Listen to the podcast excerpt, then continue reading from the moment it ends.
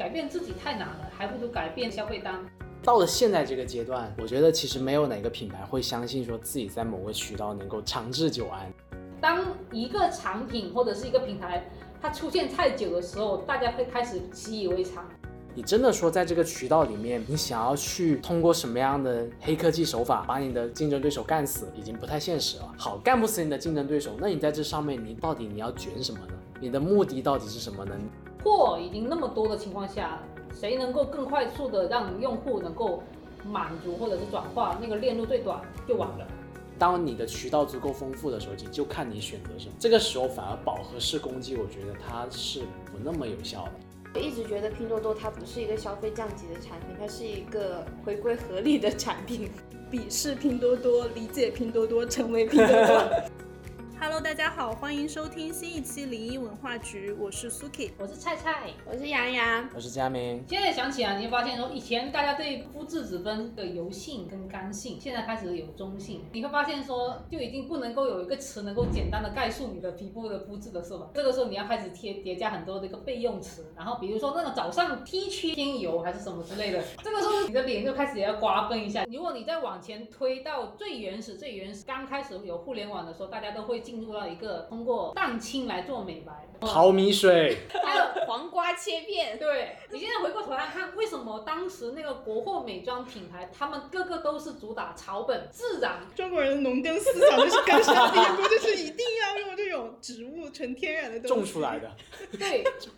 为什么当时那个国货美妆都是这种草本或者自然？就是因为当时的用户他就相信用蛋清他就能够美白。稍微引导一下，如果你懒得做蛋清，来买我们这个面霜，一敷上去还是有一样的功效的。就这样一个逻辑，那只是说它慢慢的演变到现在的，应该是说觉得大家的一个信息认知的储备开始变多完之后，需求开始暴增，它都不是慢慢增的，它是直接暴增，它就是想要有各种各样更加垂直的产品来满足你的需求。这个过程中确实就是制造消费者。你说那个简化护肤，我跟你说现在的一个逻辑，按照他们这样子各个细分，你的你的眼霜还有分不同的，我觉得这样确实可能是有不同的风格在里面去进行一个。影响吧。但本质上，它还是在处于一个制造消费者的过程。现在整个细分的产品线还是太多。因为我觉得是这样子的，就是从养生的角度啊，皮肤其实只是你身体状态的一个外化的一个结果。比如说，好，你这段时间是敏感肌，然后你用这个产品用的觉得非常的舒适，你觉得很 OK。可能过段时间你的身体状态有一些变化之后，你就发现，哎，我好像上个阶段对我有效的产品怎么突然没效了？那可能现在大家的解读的方式就是说，是我对这个产生了类似抗药性或者是什么之类的这种东西，然后你又要去迭代你的一个使用的一个东西，这个时候你又要再去评估我到底是什么皮，是不是我的皮肤肤质变了？肤质变化，水本溯源，其实它是你身体的整个状态的一个变化，甚至是激素分泌表现的一个变化。这个变化了，如果它常态化了之后，你又要去开始去踩新的坑，你就要尝试一下什么东西适合我现在这个阶段。这里可能再踩两到三个坑，可能你又找到了一个里程碑，可能过一段时间，然后这个里程碑又碎掉了，就会变成一个无限嵌套的一个死循环。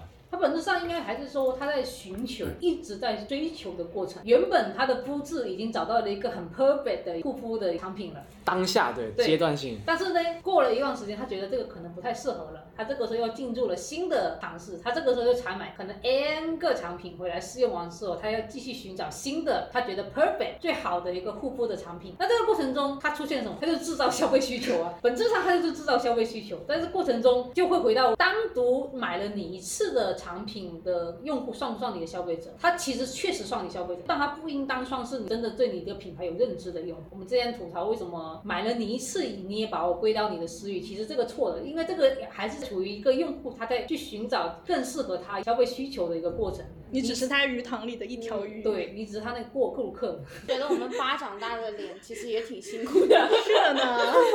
本来人家皮肤好好的，就是人家都已经适应了，已经水油平衡。觉得护肤你应该追求的就是它的皮肤的屏障是健康的，它是可以水油平衡的。叠太多层或者是完全精简掉，其实都是要看适不适合你自己皮肤的那个体系。结果有很多多人到了这个状态之后，他反而还是觉得不满足。这种就是追求啊，这本质上其实还是说一个人或者是一个消费者，他在已经满足一个基础限制的时候，他已经知道他到达这个基础线他会是怎样的状态，因此他会本能想要追求更好的一个状态。他不知道那个更好的状态是什么，所以他这个就要尝新。没有变化就是最好的状态。为什么我刚刚说那身体的那个外化，就是因为你们应该也有接触过戒糖这种说法。嗯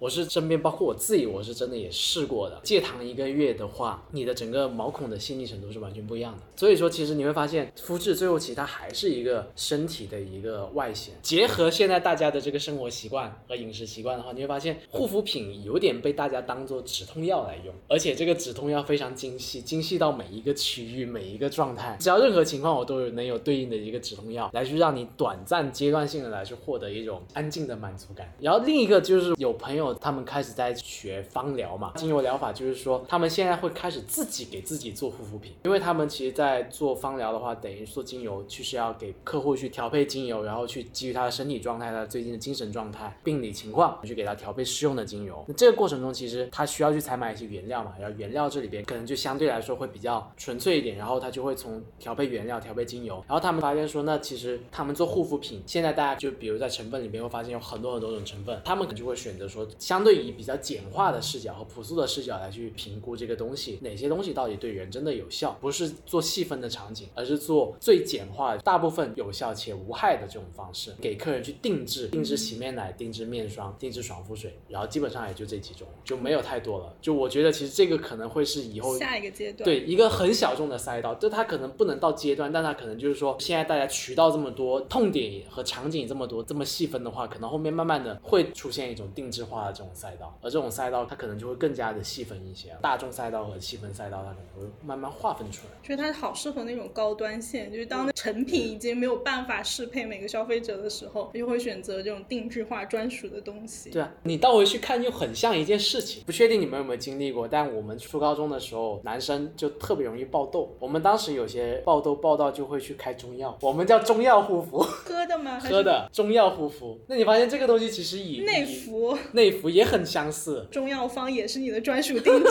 是啊，也是一种定制啊。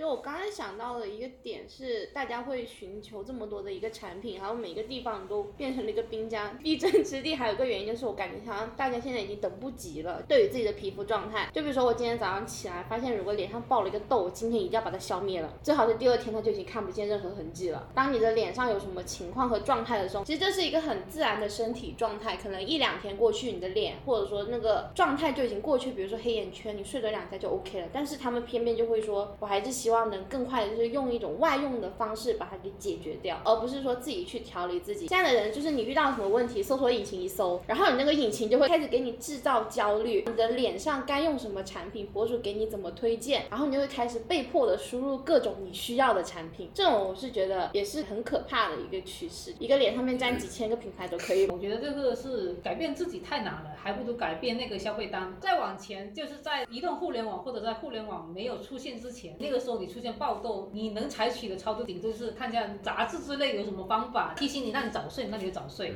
但是现在当你出现一些问题的时候，你能够获得信息的一个来源太多了。当你信息摄入过多的时候，你不可能看完之后你就没事了，你肯定会想说我要采取一点行动，让这个事情尽快的过去。所以本质上它这个逻辑已经是自洽了，在这个过程中。但是你再往前，在我妈那个时代，爆痘你能怎么办？你没怎么办？你也不能怎么办？而且它整套商业太快了。你像我们以前，如果你真的按照刚刚刚菜菜讲的那个流程，看到了杂志，找到了方法，然后再等我下单完买完产品，都都已经下去好了。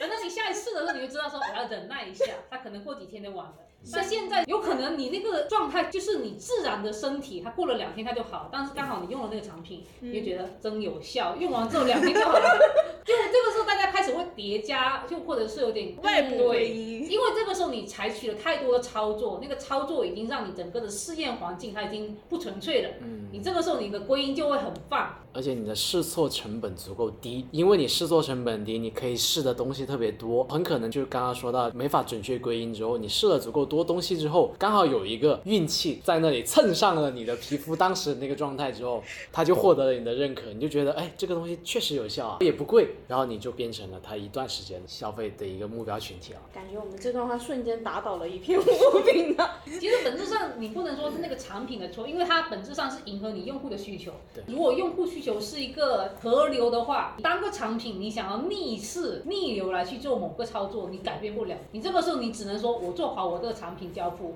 我能确保我这个产品确实是无毒无害的，我还是能够确保说它确实是有功效的情况下，你也顶多只能在顺着这个河流里面去跟它走。如果说一个平台是这个趋势，你可能还有余力可以对抗。那么多平台都是这个趋势，这个叙事方式你如何对抗？你一旦说点什么，别人只会觉得说你有点太过搞笑了吧。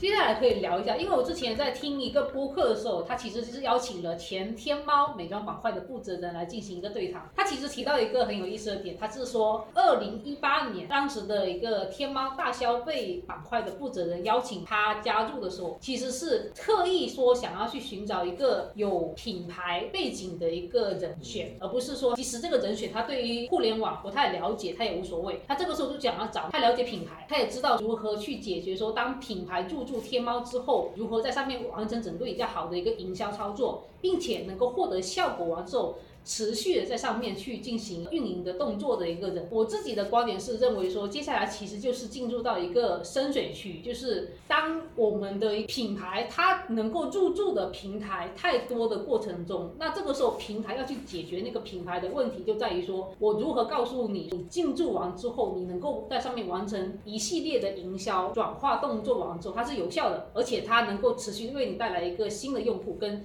新的 GMV 的增长。这个时候就是会很有意思，因为当时我觉得，如果你再回到我们刚刚提到那个人找货的过程中。当时就是选择很少的情况下，这个时候品牌它能够做的选择也很少。你有预算的话，你就投那个电视广告，或者是杂志。确实，你已经想好了，你现阶段就是没办法去跟那种国际品牌能竞争，你就是退而求其次，去二三线里面开那种美妆集合店，你再进入到专柜里面。这个时候也是它的打法。但是现在的来说的话，我认为是它已经进入到一个新的状态，是说那个货太多了，那个人就这么多的情况下，那你这个时候你再去吸引这个。品牌要去我这个平台里面，举个例子，像天猫，如果他现在依然想要吸引品牌继续在这里保持运营跟投入的情况下，他一定要去解决品牌的一个疑惑，就是我如果在这里继续投放那个预算，我还能不能拿回我的产出？我能不能继续说拿到一个 GMV 或者这新的用户的增长？我觉得有意思的点是这个板块，因为我们刚好是作为一个服务商的角色，这里也可以跟听众的小伙伴去分享一下。其实我们在七月份的时候做完了年终的复盘，其实这个过程中。业务负责人有提到了，就是我们一些合作过的品牌伙伴有提到，他对我们的期待不再是说作为一个单个板块的代工或者是一个代运营商，他是希望我们能够基于更高维的角度来告诉他们说，整个品牌的一个长期的战略规划能够有哪些方向的调整或者是压住。这个时候他希望我们有一个更高维的战略的一个辅导。这也是为什么说我当我听到那个播客的时候，我觉得有点神奇，就是我觉得我们两个角色在不同阶段要解决问题很类似。就是你还是得要去解决一个品牌，它不是说单次投放，而是说要它要长期运营的过程中，它要去解决它的一个疑虑点。我们其实有点特别，是我们既有 B 端又有 C 端。那在过程中，其实我们在面向 B 端是有一个品牌伙伴，我们会观察到它的一个变化。例如，它就是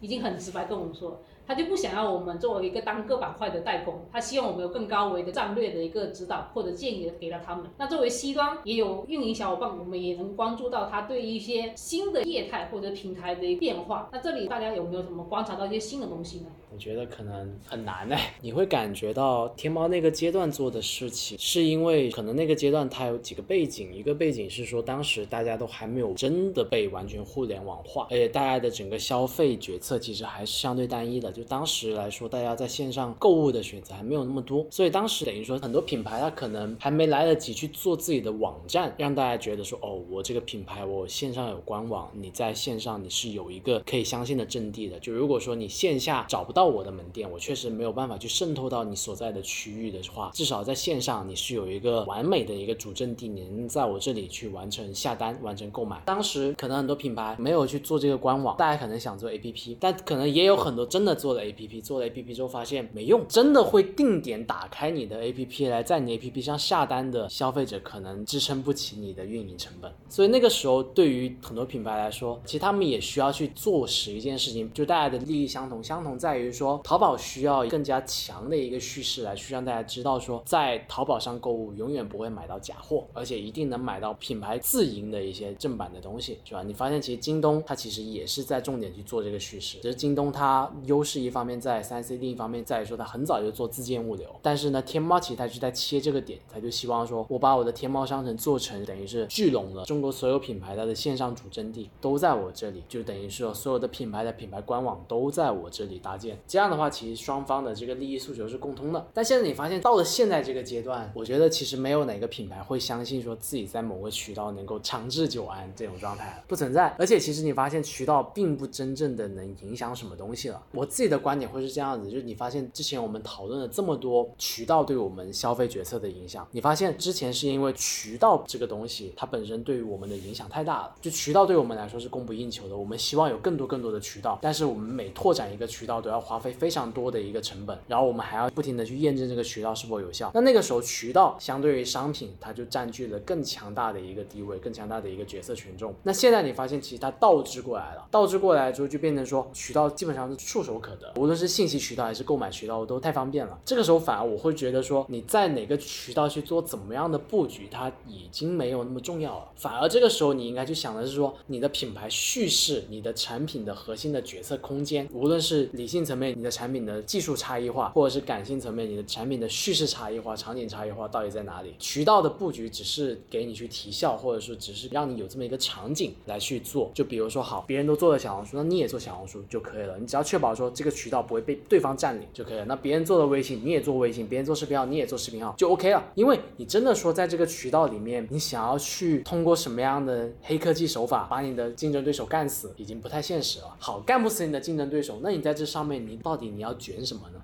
你的目的到底是什么呢？你的目的是增量，还是说你的目的是去挖掘更多的存量？那挖掘存量真的是靠运营技巧吗？其实这个我觉得它属于无法证伪的一个东西。那我们会发现说，其实现在很多品牌，比如说他们做视频号，他们其实看重的也是增量。他们对这个增量的定义是说，中国可能微信日活是十二亿，其他所有的 APP 它可能都没有超过十亿级别的。那我简单的一阶逻辑的判断，我就觉得，那至少还有六亿人是没有被我的这个品牌触及的。我也不知道他是不是我的核心用户，我也不知道他的消费力怎么样，我不知道他这里的增量对我来说是不是增量，还说这里的增量对我来说跟我无关，就他们很热闹，对吧？但都不是我的，大家不知道，但大家没有下一个地方可以去走了，那你就发现你总得试试视频号、小红书，你这个渠道是不是真的有红利可以吃？我觉得吃渠道红利这个事情，它是建立在说大家的商品、大家的叙事都在一个水准线上的时候，那你打了这个渠道，我没打，你获胜了，或者说我在这个渠道我我就一直踩坑，我一直没有成绩，这种是时候这个渠道我觉得可以称之为渠道红利。但你发现变量无法归因，因为有些时候就是说我这个品牌就是我的内容就是比另外的品牌的内容好，我这个产品就是更能打动别人，或者说我的整个品牌调性就是更适合一部分人。那这个时候你不能说它是红利，你只能说是你的品牌在这个渠道找到了适合的人群，这个渠道的这些人刚好跟你很搭。其实你发现跟我们以前的杂志的那个习惯是一样的，会买最小说的人，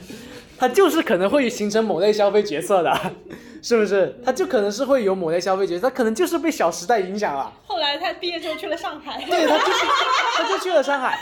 那好，你投放了最小说这个渠道，你能说是最小说这个渠道的什么红利吗？没有吧？这只是说这里面的人群适合你而已，他可能没有什么渠道红利不渠道红利，而是说当渠道这么通畅了的时候，渠道反而就真的就只是桥梁。这个时候就纯看说供给端和需求端，需求端选择这么多货能够找人了，每一堆货天天来找我的时候，那我作为人我就是有更强的一个话语权和决策权，因为所有决策权都在我这里的时候，这个时候就是我来去选择了。那我选择的时候跟你渠道有什么关系啊？对吧？我每个渠道我都在用，四面八方的，每天你可以理解为，比如说现在这个房间它有五扇门，我可以选择开这扇门，也可以选择开这扇门，可能每扇门来的都。都是一个品牌来的人。那这个时候，如果我不想要你这个品牌，我哪怕这个房间有十扇门，你十个人围堵过来跟我推销，我不想买，那也没用啊，对吧？那其实就是说，我要挑的话，最后还是看我需要什么，你的东西能不能打动我。如果你的东西能打动我的话，哪怕你只在小红书这一个渠道去打动了我，我也会愿意给你形成购买决策。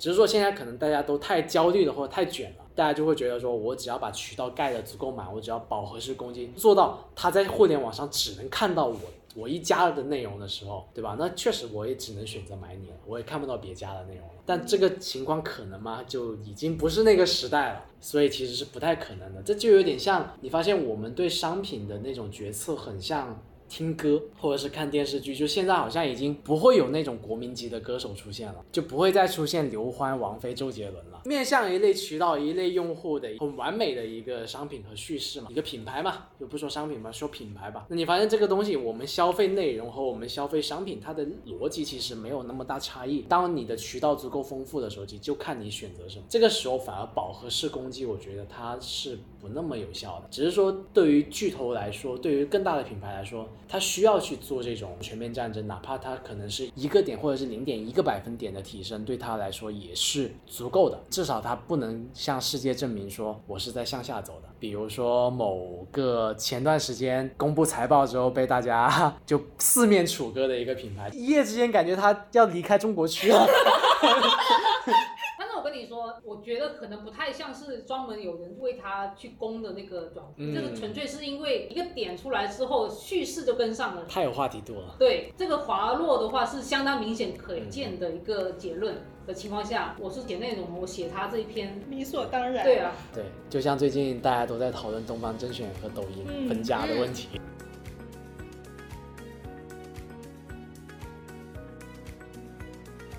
天猫它现在已经沦为说，我们这些达人在接到合作的时候，它就是直接作为一个标杆的价格。你看天猫这个价格这么高，来我们直播间只需五折，是不是？就这个天猫已经沦为一个锚点，就是说能够反衬回来达人或者是直播电商里面它的一个价格的一个实惠力度了。那再往上是谁？再往上是西店，在西店里面也能够买到同样是正版，同样价格也还是很不错的一个产品。再往上是什么？就是天猫，就是那个星巴克的冰柜里面的那个依云矿泉水，三十多块钱。牌来说，天猫真的还是他们主要的一个销售渠道吗？我是觉得好像它现在只有两个作用，一个就是入场券，从白牌到品牌的入场券，所以我才能够在天猫里面开店。另外一个有点在当银行的感觉。其实不管是主播也好，或者是博主团购也好，他们做这种团购领了券之后，你最终还是跳转回那个旗舰店去下单的。就甚至说在官方旗舰店下单这一点，也会被主播当做一个大的卖点。就是让你去信赖他去下单的很重要的一个说辞，他好像已经不再依靠自己的力量去销售了，他已经成为了银行，就是我只需要作为一个信任背书，给我下面的经销商啊、达人啊什么的做好背书，然后我就只负责发货就好了，提供产品的流动性。对，所以我都在想二十年之后会发生什么，因为二十年前之后我们大家应该也没有想到会有天猫旗舰店这回事情。那现在二十年之后会不会就是有新的一种形态去代替它呢？因为我感觉现在是不同的一个年代的消费嘛，像我妈他们那一波人，就他们现在还是挺有消费力的嘛，他们是只会在天猫标注为旗舰店正品的渠道他们去买，他们不会在直播间，他们会认为直播间是我们当年的那种淘宝上面有假货。但是但我们这一群年轻人的话，就是说会理所当然的会把。天猫当成一个比价的渠道，比如说我现在就算去线下逛街，那种穿着学生校服的那种初中生，他们都会一边看产品，一边打开手机在那里比价，开的就是天猫的那个页面。虽然说是有这么个现象，但我觉得这个趋势，可我们这一代人可能会有改变，二十年之后可能就不一样。但是现在的话，觉得天猫可能没有那么惨。突然想到说，如果天猫惨的话，那那些大牌的线下专柜岂不是更惨？你让京东怎么活？啊，没关系，人家京东是靠那个三 C 的家电的。三 C 啊，人家又不怎么样。我觉得天猫应该说，它当年就还是回到当年啊，当年那个时候。当年那个时候，就是因为你确实是，且不说那个来源吧，确实是会出现有可能会买遇到假货。这个时候就是需要去建立一个用户他认知的一个信赖度或者是权威。天猫就是一个很典型，它能够帮你去做到这一个事情。举个例子，国际品牌它即使进到国内，它再引导用户去官网，以当年消费者的状况，有多少人懂得打开那个官网去下单？所以你只能去迎合说，既然淘宝已经开始占据了用户的一个关注度或者是主流的状态下，你进里面去开一个能够标明是你自己旗舰店的一个产品，它这个店确实是必要的。天猫就是有它那个逻辑，就是消费升级，我认为它是当时那个产物吧。因为那个时候用户他已经完成了一个标品，他就是我已经买完了海飞丝，我希望能够有更好的一个产品能够来去满足我的情况下，那我如何去能够确保说是正货，买到一个更好的产品？天猫旗舰店就是承载了这样子一个消费升级的一个状态。只是说，刚好这几年开始回到那个逻辑，就是说放开之后，反而大家有点怀疑说是不是开始消费降级了。那这个时候回到那个点，当一个产品或者是一个平台它出现太久的时候，大家会开始习以为常，反而把它拿开做一个推荐标价的一个产物来看待的情况下，这个时候可能我们在横向去抖音或者是直播电商里买价格更低的产品就很理所当然。因为这个时候大家就是会寻求一个实惠的消费完成的一个场地。或者大家如果对天猫印象不太深了的话，其实有一个更近的就是百亿补贴。这个大家应该就会有很扎实的体感了，因为百亿补贴从一开始疯狂推，然后大家都不认可，到真香，这个过程我们是完美经历下来的。是的，嗯，对，就逼迫商家疯狂内卷。真的是能看到这个过程里面商家和消费者的态度，他们是怎么转变的。因为你再往前的话，像现在大家都已经默认，就是说，凡是上不了淘宝的那种。白牌才会沦落到去拼多多，这也是为什么拼多多能够起家的一个逻辑。那当时其实确实会存在价格确实很低，那质量也不行。那这个过程中，你确实可能前期就能薅到那个流量，但你始终要去扭转你这样子一个品牌或者是平台定位的情况下，你还是得要去确保说，我能够确保给你一个价格很优惠，我也能确保说价格也很优惠的情况下，那个产品至少还是过关的。嗯，百亿补贴就是这样子一个操作的一个逻辑，所以我一直觉得拼多多它不是一个消费降级的产品，它是一个回归合理的产品。它是新的一个土龙少年，就是淘宝当年把一倍干崩和现在就是这种农村包围城市的打法，然后淘宝变成了一个城市，现在有一一圈农村战力要去把淘宝给打下来了，土龙少年变成了龙，新的一个土龙少年过来把这个龙要干掉。干掉。你说起这个，我又想起来，淘宝最近新出了一个，就是夜淘宝。嗯，我昨天特地去体验了一下它的那个页面，然后点进去以后，我就知道了什么叫做鄙视拼多多，理解拼多多，成为拼多多。因为它那个页面里面，就是一开始玩拼多多的时候，不是里面就会有各种领现金呀，有各种小游戏呀，那个淘宝里面都有。然后各种看直播呀，敲木鱼啊，看电视剧、看综艺、看唱跳、看什么表演才艺，什么都有。所以就别说什么正不正确，就说有没有用，就说有没有用。就你看淘宝都已经焦虑成啥样了，被拼多多偷了老家，最终还是要成为拼多多。就最后还是拼大家谁的整体的成本和效率长期最大化。货已经那么多的情况下，谁能够更快速的让用户能够？满足或者是转化那个链路最短就完了，只要它一个转化或者是触达的效率再低的情况下，就会陆续会有新的平台吃掉你这个份额，它也不会说瞬间把你干倒，它就是慢慢的蚕食掉你的份额。我觉得可能现在还会有一个过渡期吧，就比如你拿视频号来说，它确实还是有很大一批没有被其他平台养刁的消费者，还会有很强的持续的消费力，而且他们净值也不低。等于是可以有一部分品牌，它适合这个渠道，真的是吃到渠道红利。其实，比如韩束，它也算是吃渠道红利，它就是吃这种便宜或者相对能激发你的冲动消费，可能它那个调子拉的也让你觉得，哎，好像还不错，这种就能算吃渠道红利。那可能视频号里边也会有这么一批人群，让一些品牌人吃这个红利，但最后可能都还是会演变成。产品本身的战争，也许好运气好一点，那个时候又会有新的渠道让大家来去转移这个问题。那这一期节目就到这里结束啦，感谢大家的收听，我们下期再见，拜拜，拜拜。